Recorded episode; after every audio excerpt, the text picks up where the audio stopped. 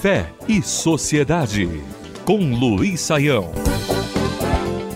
Apocalipse. Não é novidade para muitas pessoas o fato de que, de vez em quando, um determinado grupo religioso surge afirmando que o fim do mundo chegou. É claro que a realidade do desfecho apoteótico ou marcado por tragédia da história é comum a várias tradições de fé. Mas esses grupos, de uma maneira absolutamente desconectada com o que há de melhor na fé, geralmente fazem alarde e causam grandes problemas no contexto social. Vale a pena lembrar aqui o que aconteceu em 1980 com o movimento Borboletas Azuis. Um movimento que surgiu em Campina Grande, na Paraíba, e iniciado por Roldão Mangueira de Figueiredo, que foi tomado de uma atitude escatológica messiânica apocalíptica a partir de 1977 e sugeriu que no dia 13 de maio de 1980, um grande dilúvio destruiria toda a humanidade e o planeta nos anos 80. Exatamente, melhor dizendo, no ano de 1980.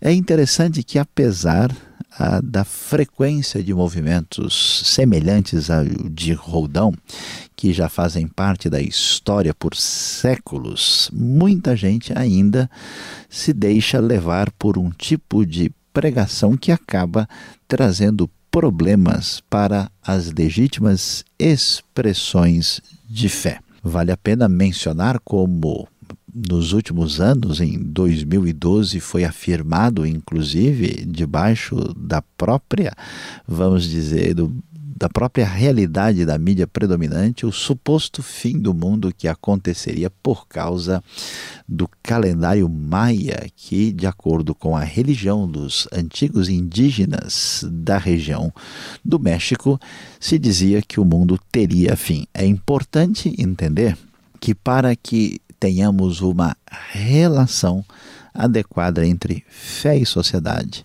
para se construir um mundo onde nós tenhamos condição de fazer com que há de mais extraordinário na experiência com o sagrado e que possa produzir dividendos para o benefício da sociedade humana, todo tipo de extremismo, todo tipo de atitude apocalíptica desmedida e não fundamentada precisa certamente ser criticada.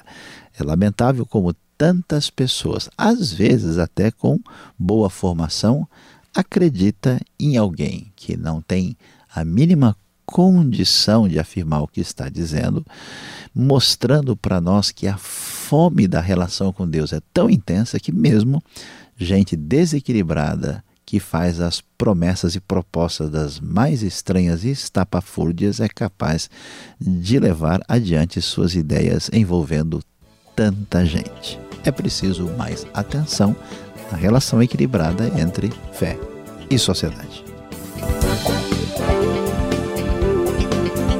Fé e Sociedade. O sagrado em sintonia com o dia a dia. Realização Transmundial.